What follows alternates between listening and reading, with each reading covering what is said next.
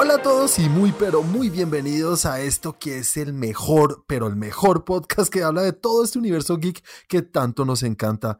Aquí les está hablando Juan Carlos Espinosa como siempre y acompañado por Santi. Hola a todos, ¿cómo están?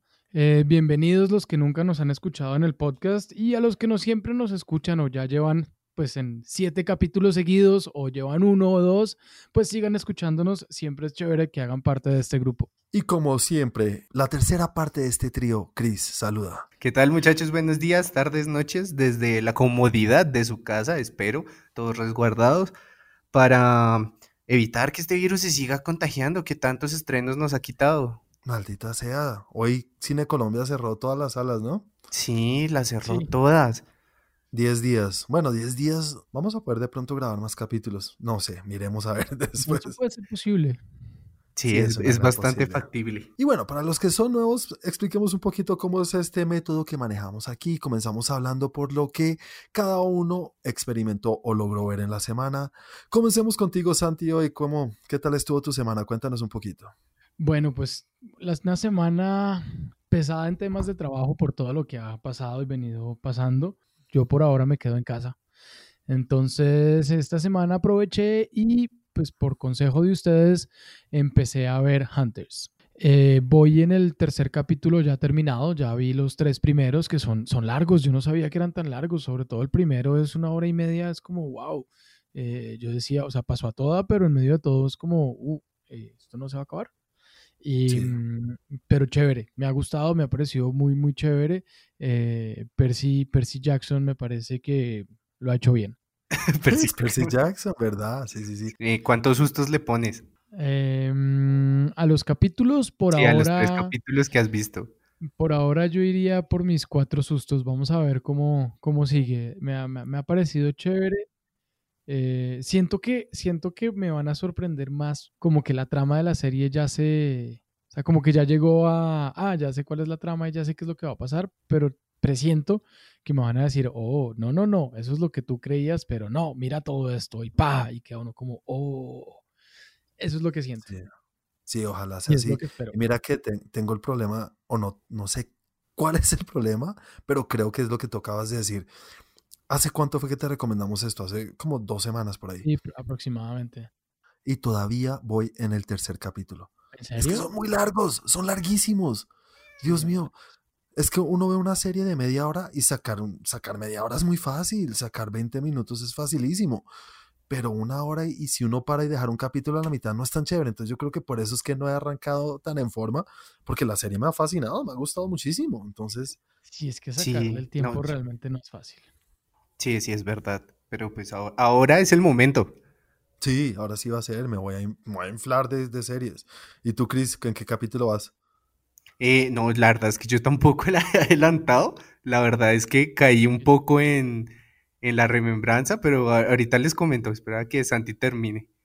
Ah, bueno, bueno, bueno. ¿Y Santi, algo más que quieras hablar? No, realmente es lo único que he visto esta semana. Eh, sigamos contigo, Chris. Entonces, cuéntanos qué tal estuvo tu semana. Pues, a ver, así de raro, como les comenté, volví a remembrar cosas antiguas y aprovechando que subieron la, toda la serie de How I Your Mother en Amazon, pues estuve ahí dándome la tarea. no puedo creerlo. Eh, ¿Cuántas temporadas son? Son como 10, ¿no? Sí, como 8, algo así. Lo, que pasa es que siento que es una serie que me, que me divierte aún demasiado. Es que es, muy, chistosa. a mí me encanta. Sí, es muy buena. Eh, por fin pude ver el último capítulo que me faltaba de, de Sabrina para darle una recomendación eh, perfecta. Me pareció muy buena esa serie. Sí, la recomiendo. Y aparte que, pues un poco ahí. ¿no? Eh, sí, un poco de spoiler alert.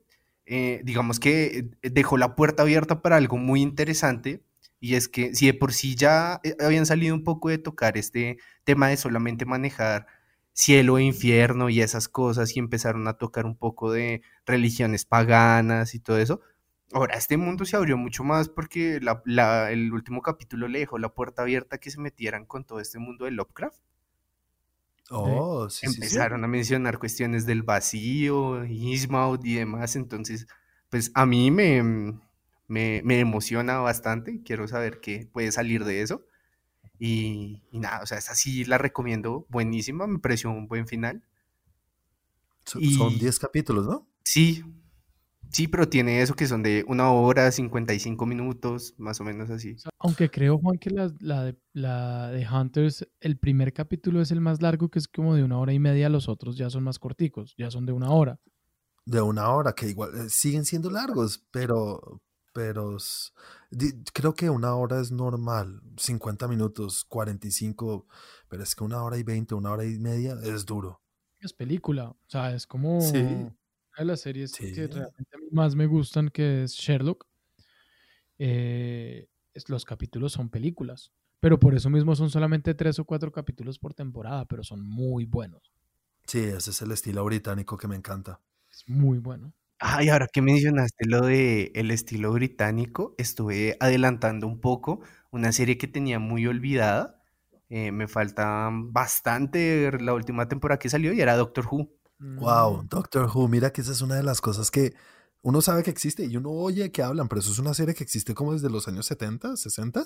Sí, o sea, esta vaina es supremamente antigua y a- aparte que, digamos que siempre la he seguido un poco más allá de ver qué hablan eh, un poco eh, los directores que han dirigido las temporadas y, me parece a mí una genialidad desde la escritura. O esta serie está tan bien pensada desde el punto de realización y lo que pensaron que, o sea, yo cada vez quedo más sorprendido el hecho de vamos a crear un argumento para no tener que cambiar la nave y que siempre sea esta cabina de policía. Vamos a crear el argumento para poder cambiar el actor y que nadie diga como, ay, ¿qué pasó? Y todo esto. Y todo encaja muy bien.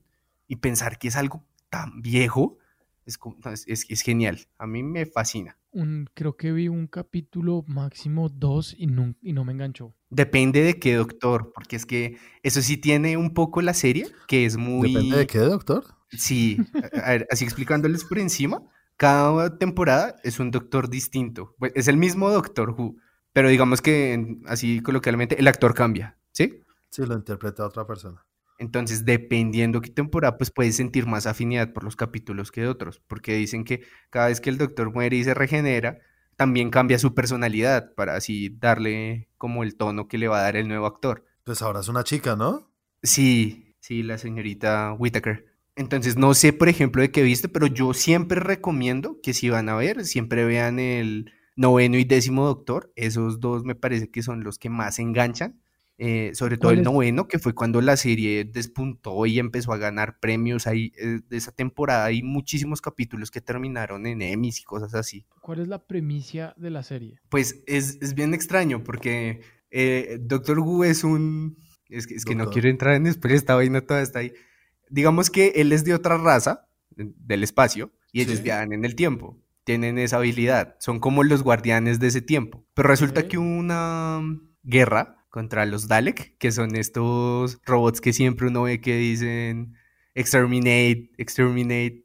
Es como lo, lo que más se conoce. No. Entonces, bueno, ellos tienen una pelea contra otra raza y todos se mueren, es una vaina así brutal y él es el último doctor. Entonces es todas las cosas que tiene que pasar, cómo empiezan a enlazar eh, todas las cosas que él hace con eventos históricos. Eh, hay muchísimas cosas que están ahí, hay muchísimos personajes, muchísimas razas. Tiene como episodios para todo tipo de gustos. Tiene episodios que son muy cómicos, tiene episodios que son muy de terror, tiene episodios que son muy de investigación y esas cosas. Entonces, básicamente lo tiene todo ahí. Depende de qué te guste. Te puedo decir como te recomiendo tal episodio, tal temporada. Y creo que por eso nunca he visto y no me llama la atención. Es porque, como con cualquier serie, creo que para entenderla tendría que iniciar desde el principio. Sí, yo hice, yo hice esa salvajada, duré casi como seis meses para verlo todo y ponerme al tanto y estar an- a, lo que ahorita están. Digamos que me falta esta última temporada, o sea, todo lo que ha hecho Jodie Whittaker. Pero Sí, si dime. yo quisiera empezar, ¿podría empezar a ver esta última temporada? ¿Y voy a entender o voy a estar totalmente perdido? No, sí vas a entender, cada temporada se encarga de manejar una temática distinta. O sea, desde la persona que escribe los guiones, cada temporada está hecha para que si alguien entra, se pueda enganchar con esa temporada. Claro, es que yo no me imagino cuántas temporadas hay. Yo creo que más que masoquista es que tienes el tiempo para hacerlo en este momento. ¿De dónde saca uno ese tiempo? Y además con tantas cosas nuevas que salen, que aparte de eso también las ves como Hunters. No, o sea, no sé cómo haces. Sí, pues, pues afortunadamente que empecé más joven a ver los capítulos de Doctor Who, pero es, es un trabajo arduo. Para disfrutarla completa se requiere de eh, tiempo libre y varios años de ocio. Bueno, bueno, muy chévere. Algún día, algún día voy a intentar, así como tú dices, arrancar desde donde está, a ver si me pierdo o, o de pronto me engancho, puede ser. Pues yo podría intentar hacer como una especie de adaptación para la gente que le pueda interesar la serie, algo así por encima y podamos hablar de pues más o menos cómo, cómo funciona, porque sí, o sea, siento que es algo que las personas pueden disfrutar mucho. Siento que soy un poco e, evangelizador. Sí, hacer como un, un, un guion de iniciación o algo así. Igual, pues también si a, si a alguien le interesa, lo, lo podemos discutir. Y si tienen preguntas, no se les olvide que el grupo está ahí en Facebook pueden encontrar como Tren Geek. Listo, Chris, ¿y algo más que hayas visto o ahí ya termina tú? Eh, no, esa, esa fue mi semana. Yo les cuento que esta semana dejé un poco de lado las series, pues ah, vi dos capítulos de Hunters, poco más, y me pude ver tres películas. Por fin pude ver Sonic. ¿Cómo te pareció? Que es chévere, es una película muy divertida. Eh, obviamente y con seguridad cualquiera que la vea va a decir es una película hecha para niños. Es para niños en muchos sentidos. No como las películas que son para niños, pero un adulto las puede disfrutar. Esta mm, sí, uno la puede disfrutar, pero es muchísimo más enfocada para niños. Chistes bastante para niños. Entonces, eh, para rescatar Jim Carrey, yo, yo soy fan número uno de Jim Carrey. Jim Carrey desde que me acuerdo, desde lo mejor que ha pasado, me hace reír demasiado. Y aquí vuelve a ser ese Jim Carrey de los años 90 que pues por algo era la estrella más grande de, Hollywood. Entonces vuelve un poquito a eso y eso es algo que me hacía falta y qué felicidad volverlo a ver ahí. Sí, aparte tener en cuenta que con todos estos retrasos en los estrenos y demás, eh, de ser así fácil, los, los Oscars de este año van a ser todos para Sonic. es verdad. Porque ya nos estamos quedando sin películas, vean, y no, el tema está complicado. Pero con seguridad, la película que sí no va a ganar un culo en los Oscars y no va a estar ni cerca, es otra que vi y es Doctor Dolittle o Dolittle. Con su eminencia Robert Downey Jr.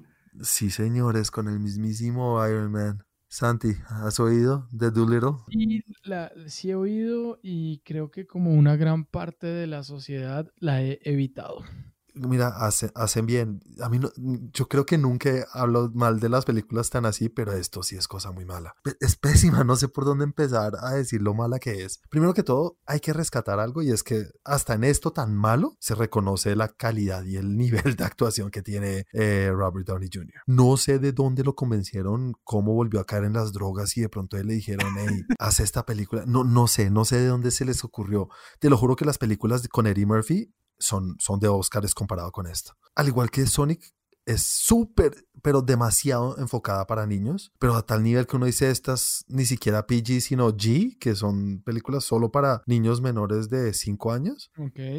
Y, sí, ni siquiera voy a hablar de los animales en CG porque ya saben el tema que hablamos la semana pasada, pero eso no me molesta si uno sabe que pues, son animales que van a hablar, ¿no? Eso es algo obvio. Entonces van a tener, pues hay un perro con gafas y huevonadas así que uno dice, hey, es obviamente necesario que sean creados por, por computador, pero el nivel de, de, de la realización ya del el acabado de los, de los animales, bastante pobre para lo que se puede hacer hoy en día. O incluso lo que tú decías, Santi, de la película esta de The Call of the Wild, ¿sí se llama así?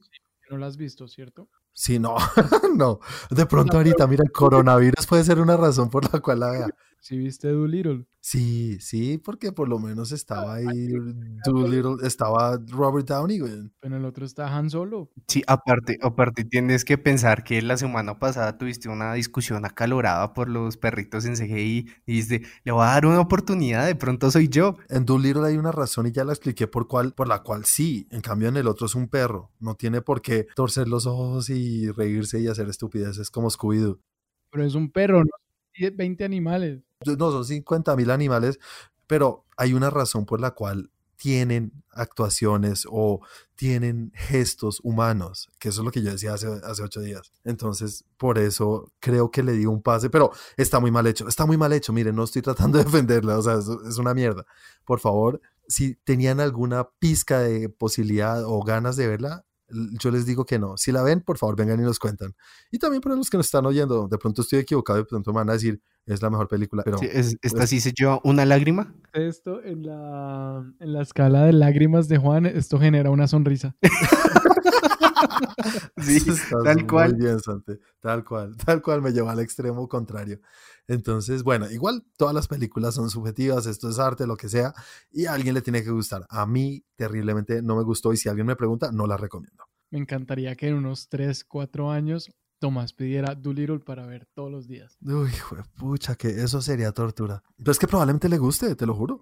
Yo entiendo que a un niño de 3, 4 años le guste esta película. Estás viendo animales hablando del putas. Voy a seguir entonces con la tercera película. No, aparte que creo que hiciste bien ahí el registro porque primero viste una que fue muy mala, de pronto ahora esta te parece buena. Creo que eso puede, a todo, al universo. Todo lo que me digan chistes malos me va a reír mucho. Todo es gracias a esta película. Sí, es verdad. La tercera película que vi es una película que está en Netflix, que es la segunda parte de una, creo que es una serie de libros. Y la primera salió hace un año, creo, que se llamaba PS Te Amo, PS Te Amo, eh, a todos los chicos que he amado, algo así. Sí, sí la recuerdo, pero pensé que era una serie. No, son películas, son dos. Y la, la, segunda acaba de salir.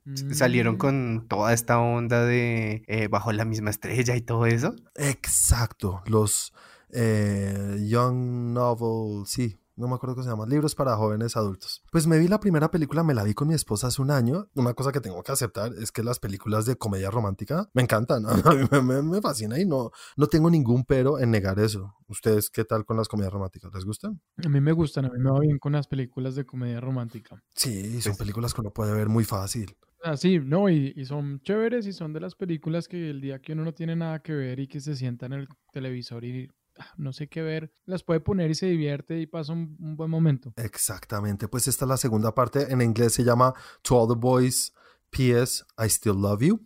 O sea, todavía te amo, algo así. El hecho es que es Ah. una película, no sé si han visto el tráiler, una niña que le envía unas cartas a una cantidad de niños del colegio y todos se enteran que es que está enamorada y empiezan muchos conflictos y todos contados desde la perspectiva de ella y su imaginación y cómo ella siempre ha soñado con enamorarse y, y tiene un- una ilusión muy grande, una fantasía en su mente muy grande de lo que es el amor y conocer.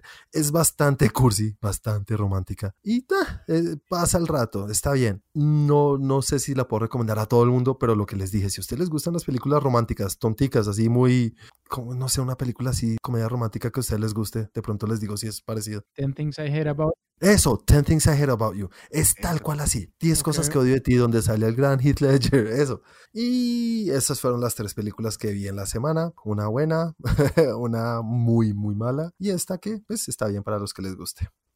Para plana runchis. Tal cual. Y aquí llegamos al final de lo que ha sido esta primera sección de nuestro, de nuestro capítulo de hoy. Y sigamos con la segunda sección en la cual hablamos de, digamos, las noticias más importantes de la semana, cosas que pasaron en el mundo del entretenimiento. Y es obvio que tenemos que empezar hablando de esto que ya hemos mencionado un poco a lo largo de lo que hemos venido hablando, y es el tema del coronavirus o el, el COVID-19 y cómo, pues, no vamos a entrar a hablar de cómo afecta a las poblaciones, ni la ciudad, ni los países, sino pues el tema que nosotros tratamos acá en Trend Geek, que es el mundo del entretenimiento, que ya medio lo hablamos la semana pasada, ¿no? Hablamos que habían eh, aplazado el estreno de James Bond, Sí, fue el primero en caer. el primero en caer, y dijimos, es como la ficha de dominós, y empiezan a caer otros. Y efectivamente empezaron a caer otros. Pero creo que lo que desató todo fue cuando dijeron como que Tom Hanks, que es como el papá de Hollywood, el papá de todos, es, es uno de los actores más queridos, Tom Hanks es uno de los que ha sido contagiado con este virus. Creo que pasa lo mismo que pasó cuando,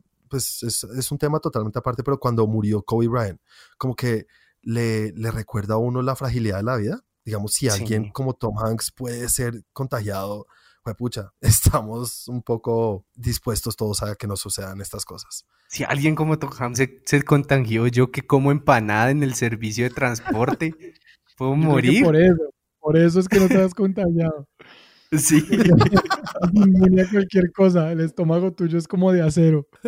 Obviamente sabemos que por el trabajo que tienen, como que tienen mucho contacto con muchas personas, ¿no? Sí, obviamente creo que también le dan la mano a mucha gente, mucha gente los quiere saludar en un aeropuerto, todo el mundo los, se quiere tomar una foto con ellos y pues finalmente atraen mucha gente y, y- y en, tocan mucha gente sin, sin quererlo, sin ser voluntario. Están rodeados de todo el mundo, mejor dicho. Sí, además que ellos ya están mayorcitos. No sé cuánto tendrá Tom Hanks. Creo que tiene sus sesenta y tantos, debe tener, ¿no? 63 años. Sí, ya está bien mayorcito. Obviamente eh, tendrá todo el cuidado y toda la mejor atención del mundo. Entonces no creo que pase a mayor cosa, pero puede darle más duro de lo que le podría dar a cualquier otra persona de menor edad. Pero bueno, sigamos entonces un poquito hablando de las películas que también a, a, raíz de todo esto han sido aplazadas. Digamos que han sido aplazadas. Unas han sido a término indefinido porque no se sabe para cuándo van a volver. Y otras que sí ya decidieron como un año entero, como sucede con Santi, tu felicidad más grande. F9, Rápidos y Furiosos 9. ¿No la pueden aplazar unos 10, 20 años? Yo creo, yo creo que Santi le, le dio mal de ojo a esa película.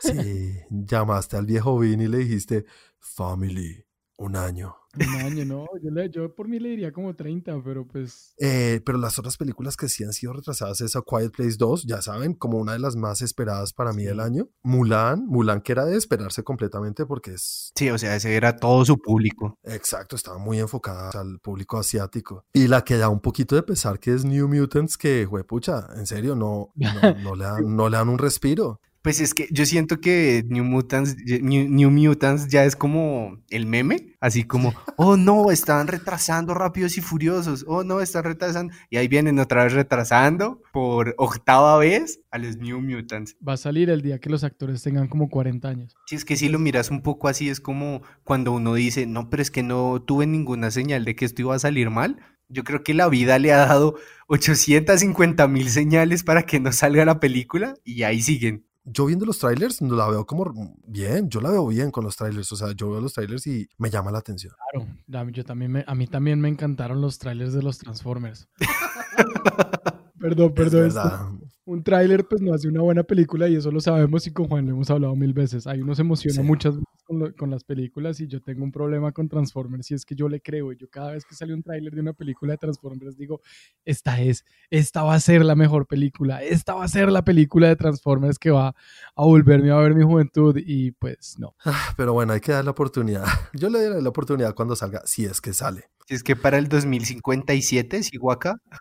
Dios mío, pero sí, bueno, vamos a seguir hablando un poco, porque no solamente las películas que ya están completadas en, a nivel de producción, sino que muchas de las películas que obviamente están en plena grabación han sido afectadas, como lo son, eh, pues una serie de, de, de, Disney Plus que creo que la estamos esperando mucho, que es Falcon and the Winter Soldier. Creo que nos, a mí me da mucho pesar que haya sido retrasada. Sí. no, aparte yo había escuchado que es que tenían unas locaciones que iban a grabar en Europa y pues dado el tema de Europa, pues tocó echar eso para atrás y creo que la decisión que tomaron fue ya esa parte no la grabamos en Europa, miremos cómo la grabamos acá, en el patio de mi casa, pero nadie me sale. Pero es que es muy fácil, porque creo que les faltaba como una semana nada más, ¿verdad? Sí, algo así. Pues, pues ojalá no, digamos que no vaya a afectar tanto el resultado final, porque si es una serie que yo espero llene mi vacío de Capitán América. Yo no creo que eh, influya mucho en los planes de, de estreno de la serie, porque una semana aquí, o bueno, aquí no, en Estados Unidos, en cualquier eh, soundstage o set de grabación lo pueden hacer fácil. Pueden recrear cualquier ciudad del mundo. Entonces, a lo mejor tendrán que bajarse de unos dolaritos más, pero Disney tiene de dónde, creo yo. O pueden hacer lo que hicieron con, ah, con ah, el Mandalorian y grabarlo con las pantallas de atrás, que no es pantalla verde, pero son pantallas con la tecnología. Creo que eso está en el grupo, creo que pusimos unos videos en el grupo, ¿cierto, Juan? Sí, es increíble, es increíble eso. Pero hablando un poquito también de lo que acabas de decir, pues ya saben que la segunda temporada de Mandalorian acaban de terminar de grabarla. O sea, es como que con esta tecnología las pantallas graban las series a toda mierda.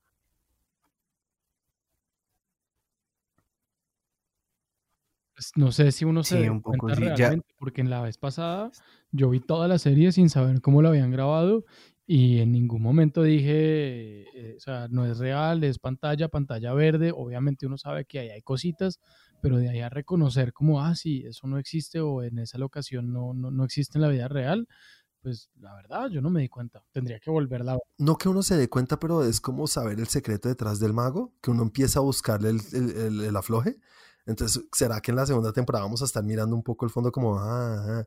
no sé, eso puede ser un poco harto, pero Ah. creo que no, porque es que queda perfecto. Y bueno, también se aplazaron otras series como Shrunk y la, el reboot de Home Alone, si saben que iban a ser mi pobre angelito. La Sirenita, Sí, la de... ¿Esa no es la de querida encogía a los niños? sí, la continuación de Querían Sí. coger los niños, que va a volver el gran Rick Moranis. ¿Sí va a volver? Sí, ya lo convencieron para volver a esa, a esa película. No, pero pues igual si son chiquitos que le den un papel al coronavirus, que salga ahí de estelar. es el villano. Sí, el malo maloso. Y más muchas otras series, incluyendo muchas de Netflix, como es Stranger Things, la cuarta temporada.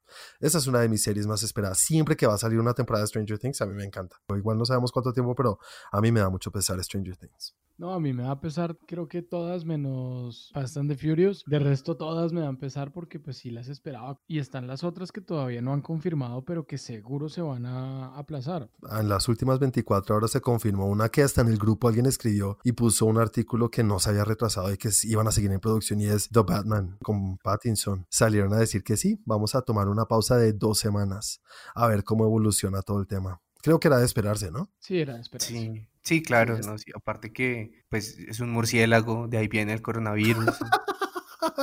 Era algo Chris, hoy obvio.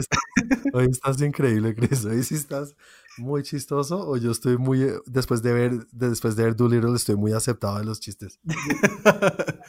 Te- Tengo el humor bajo. Tengo una aceptación muy, muy baja. Y bueno, sigamos entonces, ya dejemos un- de lado un poquito este tema del coronavirus. Eh, nada, recordar a la gente de mantener la calma un poquito, todos señores, que esto va a pasar y nada, cuidar a nuestros padres y a nuestros adultos un poco más, que son a los que les dará un poco más fuerte en caso de que sean contagiados. Sí, Juanis, no me sales de la casa. Nos respeta, Cris, Dios mío, ¿en serio Santi estás? tampoco, o sea, Santi se queda callado, pero tampoco sale.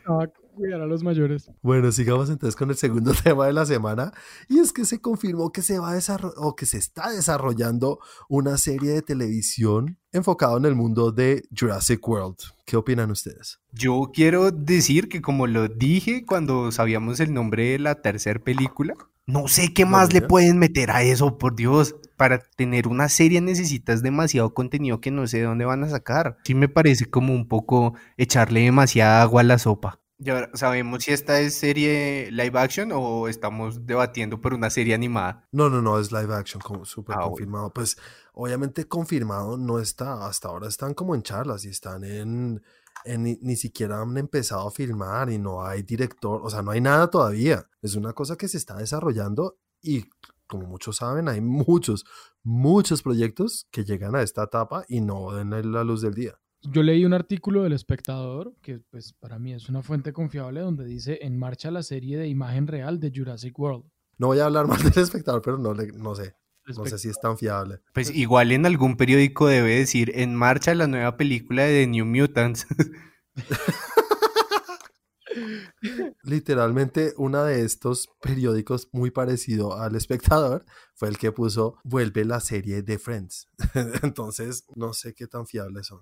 A mí lo que me parece interesante y raro a la vez es que no sé cómo lo van a hacer porque lo que cuesta hacer esta, eh, estas animaciones, este CGI de los dinosaurios y lo que uno ya espera de las películas de Jurassic World, me cuesta creer que lo pueden llevar a una serie de televisión. Sí, a mí también. Yo esperaría que fuera más de, de efectos prácticos, de practical effects. Puede que salga muy costosa, como puede que, como puede que no tanto. No sé, yo sí creo que puede salir muy costoso. Es que si le, le hacemos una comparación, por ejemplo, decían que los capítulos más caros de Game of Thrones eran donde aparecían los dragones y todas estas vainas, y digamos que no era algo que apareciera en toda la temporada. Imagínate una serie en la que uno literalmente solamente quiere ver dinosaurios. Es que es eso, si esta serie pasa lo que pasa en Go- o pasó con la primera de Godzilla, que uno esperando que salga Godzilla y salía un piecito. No, ojalá no hagan eso. Pero bueno, dicen también que es muy probable que Chris Pratt vuelva y salga en esa serie. Que haga como cameos, creo. Sí, pues sí, que haga alguna aparición por ahí en la serie. Bueno, sigamos entonces con el tercer tema de la semana y es que a- al final de Endgame todos vimos cómo terminaba, pues eh, lo que era los Guardianes de la Galaxia y Thor, ¿no? Todos como uniditos y se habló mucho de los As Guardians of the Galaxy, que es una serie de cómics, pero es muy chévere ver a Thor unidos con ellos. Ahí los vimos a lo largo de la película en algún momento, su interacción con Rocket, su interacción con Star-Lord. Todos dijimos, pues claro, en la siguiente película de Guardianes de la Galaxia, pues va a aparecer Thor. Aparentemente no. Y lo que sí está confirmado y confirmó Vin Diesel, pues que hace la voz de Groot, confirmó que sí estuvo hablando con Taika Waititi y que los Guardianes de la Galaxia van a aparecer en Thor 4. Sí, mi primera opinión es Vin Diesel hace la voz de Groot. Le debió haber costado mucho trabajo ese papel. Dios mío, pero es que también lo hace en otros idiomas. En todos los idiomas. Dios mío, eso sí es ganarse la plata fácil, ¿no? bueno, ya ese era el, el pensamiento del momento. Eh, no, pues me encanta lo que tú acabas de decir, es totalmente cierto. O sea, la interacción entre ellos en los momentos que han estado juntos ha sido muy buena. Este, este par de, de Chris se, tienen una química muy chistosa y, y, la verdad, pues así me gustaría mucho verlos ahí. Pues me parece, me, lo, lo, siento algo predecible porque siento que el papel de Thor, eh, digamos más que todo en las últimas películas, como que el personaje se relajó un poco y digamos que si entra muy bien en todo este mood. Ahora, no sé, toca esperar a ver con qué nos van a salir, me parece muy bueno igual. Eh, me parece que ya es un personaje que aporta, o sea, me parece que aportó muchísimo nada más en esa toma de, sí, sí, tú eres el capitán. Y o sea, es que la química que manejan es como muy atrayente, es como de, vengan, digan cosas. Pero algo que me encanta y prefiero que haya sido así, no que haya aparecido Thor en Guardianes de la Galaxia, porque los, el que los va a dirigir ahorita y puede sacar este humor y esta interacción entre ellos dos es el gran Taika Waititi, ¿no? Es mucho mejor, o, bueno, no mucho mejor sin decir que James Gunn, pues ya sabemos, James Gunn es un gran director, pero para la comedia y lo que pueden dar estos dos actores o la interacción, prefiero que sea Taika Waititi. Sí, porque este mismo o sea, es el mismo, siento que es como el estilo de risa y el estilo irónico y el estilo Taika Waititi que lo hace, lo hace diferente. Pues es que a mí me parece que lo que ha hecho Taika Waititi es una vaina atroz. O sea, nada más cuando vi Jojo Rabbit para mí, él subió 10.000 escalafones. Dos, o sea, dos películas de las anteriores que ha hecho que son demasiado buenas. Las de los vampiros, no me acuerdo cómo es que se llama, que a ti te encanta. What We Do in the Shadows, sí, What We Do in the Shadows. Es muy chistosa, es un humor muy chistoso. Y Hunt for the Wilder People es muy buena. Y el, Imagínate que no la he visto todavía. Juan, tienes que verla, tienes que verla, es demasiado buena. Sí, sí, sí, pero bueno, esperemos a ver con qué sale Taika Waititi. Eh, sigamos con el cuarto tema de la semana y es que si vieron cómo le fue de bien a la película de que tuviste Santi del Hombre Invisible. Sí. Va en 120 millones de recaudación a nivel mundial. Sí, la, cagada es que ahí se va a quedar porque como si cerraran los cines. Pero, pero igual creo que ya hizo un poquito de lo que se esperaba. Sí, ya al menos tenemos otro nominado a los Oscars. y sí, obviamente le fue, o sea, le fue muy bien, sobre todo por lo que hablábamos eh, eh, la semana pasada o antepasada, de lo que cuesta hacer una película y lo que no solo lo que cuesta, sino lo que cuesta sacarla, distribuirla y hacerle el marketing. Cuando tienes una película de 7 millones y, y ganas 120 y pico, pues obviamente la sacaste del estadio. Es increíble y bueno, obviamente la productora que hizo la película, Bloomhouse, dijo, sigamos por este camino y van a hacer otra versión de Drácula. No sé quién es el director, creo que ya está, pero no me acuerdo en este nombre, en este momento el nombre, pero me parece muy bueno porque es que Bloomhouse, si algo tienen, es la facilidad y el, no, el know-how, ¿cómo se dice? Y el conocimiento para hacer películas de bajo presupuesto, una clase que le pueden dar a muchos de Hollywood que no tienen que gastarse 120 millones para hacer una película y que sea buena, sino que pueden utilizar lo que tú estabas diciendo ahorita, los efectos prácticos o, otros métodos como hizo este director con, con El Hombre Invisible y la película puede ser muy buena. Entonces me encantaría ver qué es lo que van a hacer ahorita con Drácula. Explícame cuáles son los efectos que utilizó en El Hombre Invisible se ve a veces que son efectos prácticos y se ve que son pues como, como cuerdas y trajes y cosas de ese estilo, pero que no lo sacan uno de la película, que en medio de todo está, o sea, es chévere. Es que al final de cuentas lo que importa es la historia. Sí, creo que la que lo, creo que la que la va a dirigir se llama Karin Kiyoko Kusama. ¿Ha hecho algo? Sí, Destroyer, The Invitation, Jennifer's Body. Algunas otras de, parece como de terror, ¿no? Sí, tiene como como pareciera de terror. La verdad no la conozco, no la conocía. Eh, no he visto nada de lo que ha hecho, pero, pero pues para que Blumhouse la, la escoja como, como directora es porque le tienen fe. Igual sé que la va a hacer Blumhouse, espero que la distribuya Universal, no, no sé. Pero no es seguro. Tengo entendido bien que aparentemente, pues Drácula es de dominio público. No, ellos no es que sean los dueños de los derechos porque ya está en dominio público por el tiempo que ha pasado desde que se creó el libro, en fin. Entonces, no necesariamente. Es decir, es decir, explica un poquito Santi, es decir que nosotros podríamos hacer una película si nos diera la gana y nadie nos puede decir nada. nadie, nos, puede, mandar por utilizar el nombre de Drácula. Pero entonces, ¿qué pasa? Ha sido dominio de Universal y Universal es que el que ha sacado las últimas películas de Drácula y el que ha estado pues detrás de todo esto de los monstruos y, y pues obviamente están detrás de poder sacar esta película y capitalizar con el tema de los monstruos que han ido creando. Sí, yo creo que seguirán por el mismo camino, el mismo equipo y la distribuidora seguramente será Universal. Me genera mucha expectativa todo esto de los monstruos y demás, pero pues igual es una historia que se ha contado ya de muchas formas. Entonces me gustaría ver cómo, cuál va a ser la nueva visual que le pueden dar. Lo que confirmaron, de acuerdo a lo que acabas de decir, es que va a tomar, va, va, va, a desarrollarse en tiempo actual. O sea, no vamos a ver el Drácula de los de Bram Stokers ni nada de eso. Entonces, por lo menos en el momento en que se va a desarrollar la historia, tiene que pues ya le da un cambio a la historia, ¿no? Ya vamos a ver otro punto de vista. Y sigamos con la quinta noticia, y es que el niño de Hollywood, el niño Tom Holland, confirmó que se inicia la filmación de Spider-Man 3 en julio de este mismo año en Atlanta. O sea, estamos hablando de la continuación donde ya alerta spoiler, todo el mundo sabe quién es Spider-Man. Correcto, lo que vimos en la escena post-crédito. Sí, igual si se corren dos meses o algo así, no creo que sea tan grave sabiendo que pues ahorita están todos quietos, que no es como si fuera a empezar otra película. Igual deben grabar mucho en estudio también. Sí, yo creo que pueden ir adelantando cosas porque ahorita están en plena producción de Uncharted. Están en la producción de Uncharted, en la cual él es el personaje principal. Entonces, mientras termina eso o se, si se demoran en Uncharted y no pueden iniciar la producción del otro, es que todo se puede complicar. Sí, o sea, tienes razón y en este momento no solamente ellos, nosotros, sino que creo que el mundo está en terreno incierto de lo que vaya a pasar y pues sí es raro que lo anuncien, pero también es como para darle esperanzas a la gente, yo creo. Sí, yo también creo que es eso. Y bueno, otra cosa que también dijo en otra entrevista el mismo Tom Holland es que ustedes han visto ese deepfake, ese video que ha salido por todos lados, seguramente lo vieron, en el cual recrearon muchas de las escenas de Back to the Future o Volver al Futuro, pero con la cara de Tom Holland haciendo de Marty McFly y Doc o Emmett Brown pero Robert Downey Jr. Mm. Muy chévere, ¿no? Chistoso. Además que sí son muy parecidos. Sí, es que pegan muchísimo. Sí, pero me, me gustaría ver ese chequecito por calviar a Robert Downey Jr. Si hizo Doolittle, se puede esperar cualquier cosa.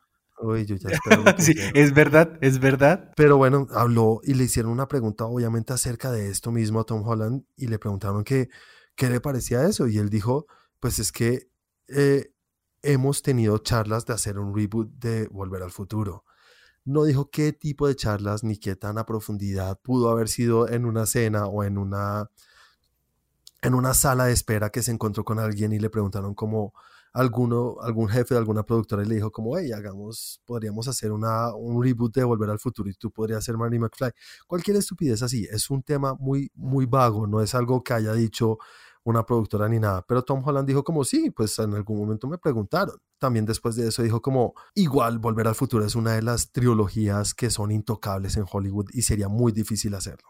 A ver, o sea, yo siento que es algo que, porque, porque hacer un reboot de eso, eso funciona así como está, ¿sí? O sea, siento que pueden explorar ese tema con una historia completamente distinta, así se da, pero un reboot es como intentar mantener algo que ya funcionó con alguien más y lo quieres hacer, seguir con otras personas y puede que no cuadre. Aunque también está la posibilidad que puede que sí, me parece que pueden coger parte de ese universo, pero que pueden abordar la historia por otro lado. Es que seguramente harán eso. Yo creo que si hacen un reboot sería un reboot de reactivar la franquicia, digamos, y no un remake de hacer la misma película tal cual, porque lo que tú dices creo que no funcionaría. Lo que yo opino es que hay varias cosas. Lo primero, eh, efectivamente, él creo que habló en un momento diciendo que sí, que había tenido conversaciones, pero después dijo que no, que él no lo haría porque es un personaje que no, sea, retomar ese personaje y hacerlo de esa manera, personajes intocables que él no lo haría. Pero pues también vimos, hemos visto a Ben Affleck diciendo que sigue siendo Batman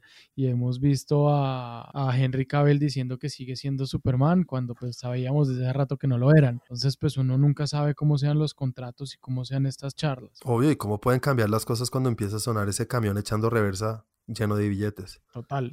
sí, tal cual. eso puede cambiar mucho. Ahora, con respecto a la película como tal, pues a diferencia de Chris, que también lo hemos dicho, no le veo nada malo en que hagan un reboot. Un remake, pues, o sea, vuelve y juega. Tampoco, tampoco es que lo vea malo. Si lo hacen, pues no estaría como, no sería como tan chévere, pero no lo veo malo porque finalmente siempre va a estar la trilogía original, que es espectacular.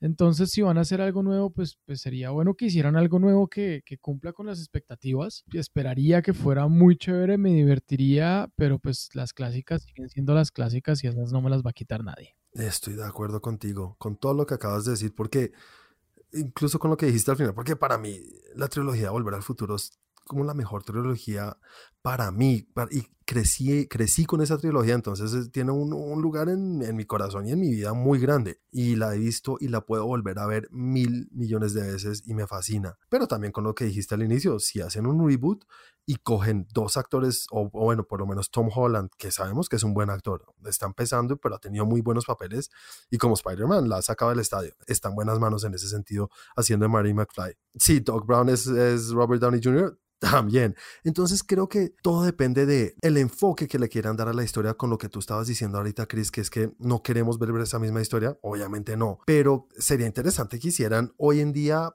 pero viajando en el tiempo a los ochentas, sería muy chévere y, creo que gustaría muchísimo teniendo en cuenta el boom que ahorita son los 80, ¿no? O sea, ahorita los 80 es un hit, es, es algo que está en tendencia muy grande, entonces creo que pegaría muchísimo. Podría funcionar, depende todo de la historia, el equipo que haya detrás y los actores que cojan. Igual, igual era algo que hablábamos, que Pixar siempre dice que la historia va primero si se concentran en que la historia va primero antes de cualquier cosa, antes de los efectos, antes de las risas, pero que todo tenga coherencia y que todo tenga concordancia, pues yo creo que sí lo pueden lograr y que sí va a salir algo muy chévere. Y no va a ser como una algo para los fans y ya. No sé, si está bien hecha, no me molestaría. Sí, sí, no se pueden inclinar tanto en la nostalgia la tienen que utilizar, pero no inclinarse y que sea lo que lo sostenga.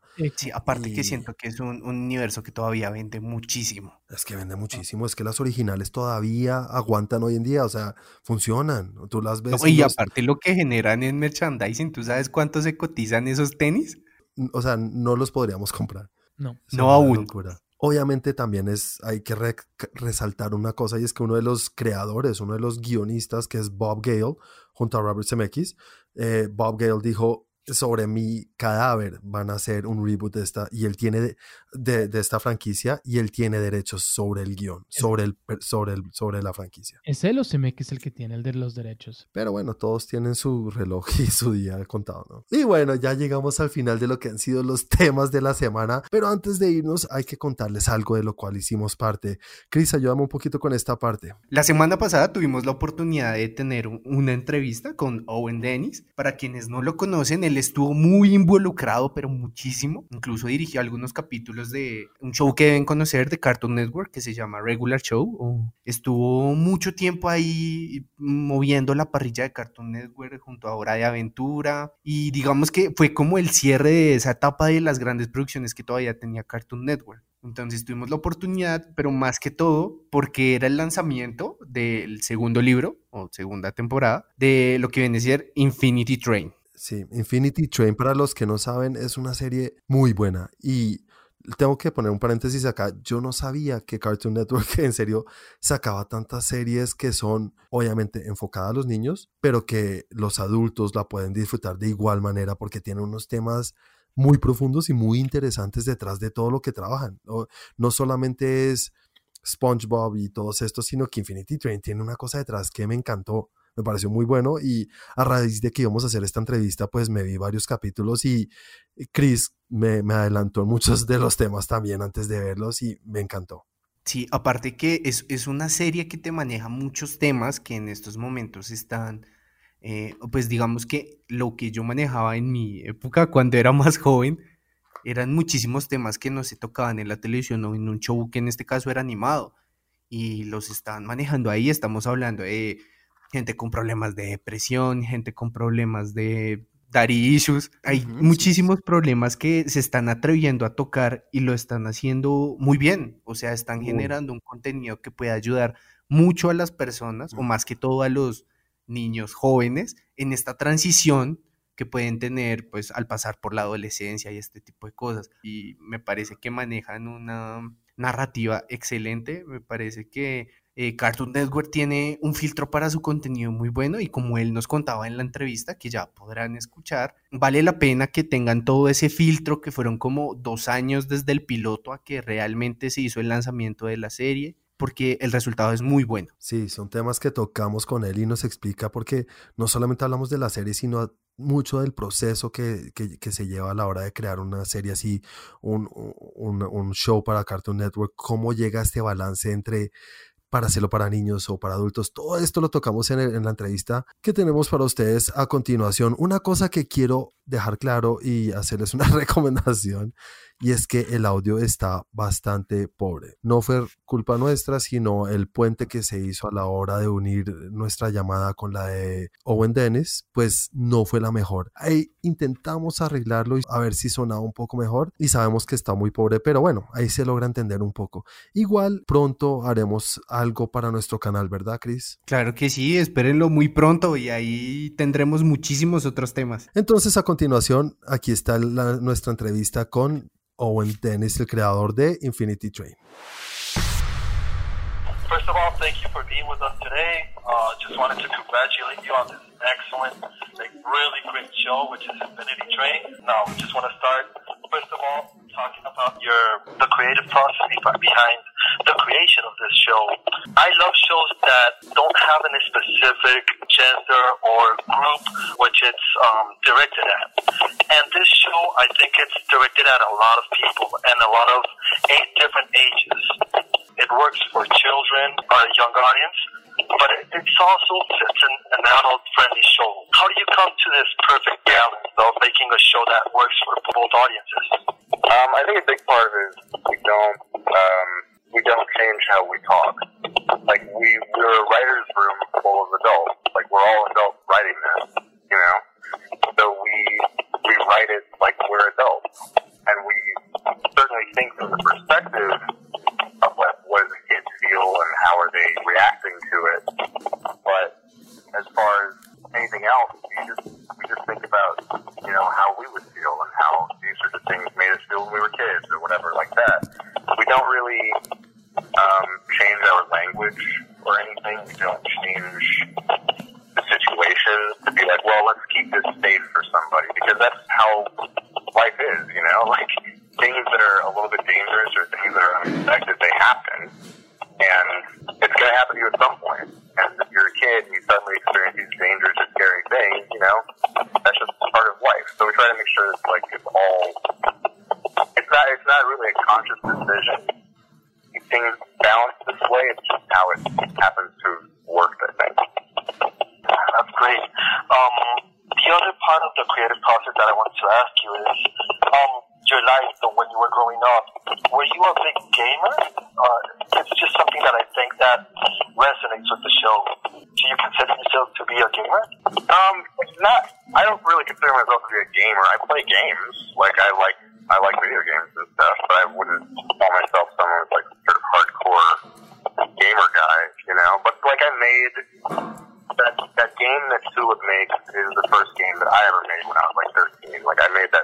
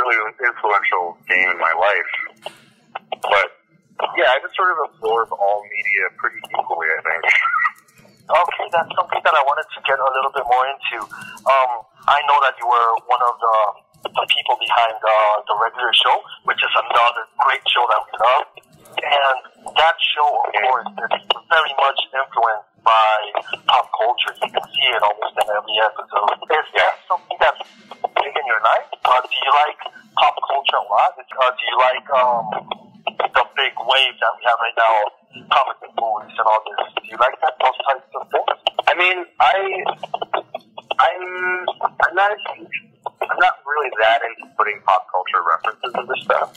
Like we do it occasionally on the show. Regular show really like um, I feel leveled in it, like really enjoy doing these sort of references and stuff. But yeah, I feel like I got that all in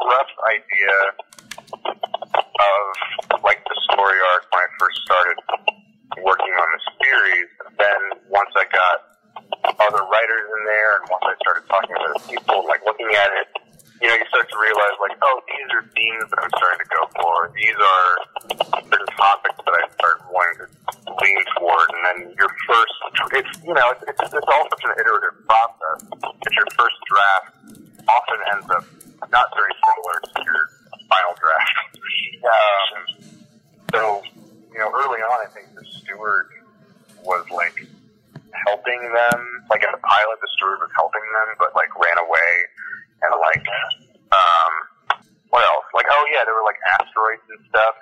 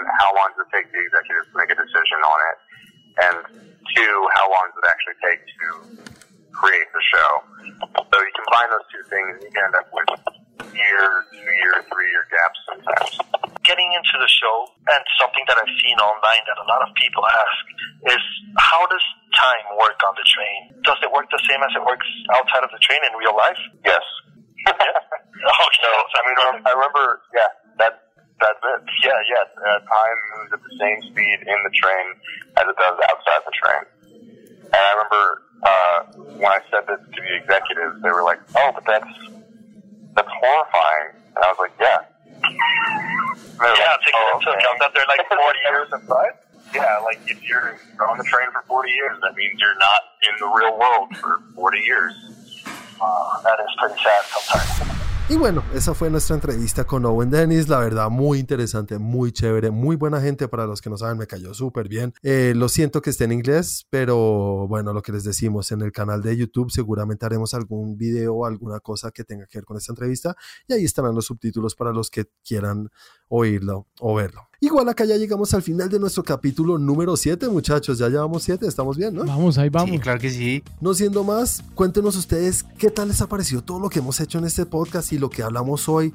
Háblenos un poquito del tema del coronavirus, cómo los ha afectado a ustedes, cómo ven lo, de lo del mundo del entretenimiento, todos los temas que tocamos hoy. Háblenos de eso en, nuestras redes sociales y en el grupo de Facebook.